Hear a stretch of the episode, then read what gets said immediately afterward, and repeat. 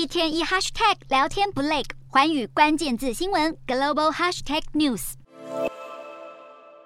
外形酷似子弹的高铁列车被缓缓拉上车站的轨道。十三日前往万隆市车站的印尼总统佐科威，这下子可以好好视察一番。这是印尼国内第一条高速铁路，俗称亚万高铁，连接首都雅加达和西爪哇省首府万隆市，由印尼与中国合资兴建，也是中国“一带一路”计划的标志性项目。高铁目前已经完工将近百分之九十，预计明年六月通车。佐科威赞扬亚万高铁未来将带动雅加达和万隆的经济成长。提升印尼的整体竞争力，还希望在今年十一月份的 G20 峰会期间，向外界展示高铁建设成果，进一步体现印尼与中国的良好关系。除此之外，还计划安排中国国家主席习近平试搭作为首批乘客。不过，这项风光的建设背后的代价很大，能否按照原计划落成也有待观察。因为建设公司透露，雅万高铁已经面临大约二十亿美元的成本超支。另一方面，距离印尼 G20 领袖峰会只剩下短短的一个月，G20 成员国财长与央行总裁。美东时间十三日，先行聚首华府参加国际货币基金组织和世界银行年会，讨论全球经济多重挑战，其中粮食与能源价格飙涨、全球经济衰退和极端气候天灾都是会议聚焦议题。不过，这场会议恐怕很难达成共识，因为同属 G20 会员国的俄罗斯与西方各国关系非常的紧张，很难在能源采购与价格等方面有同样的看法。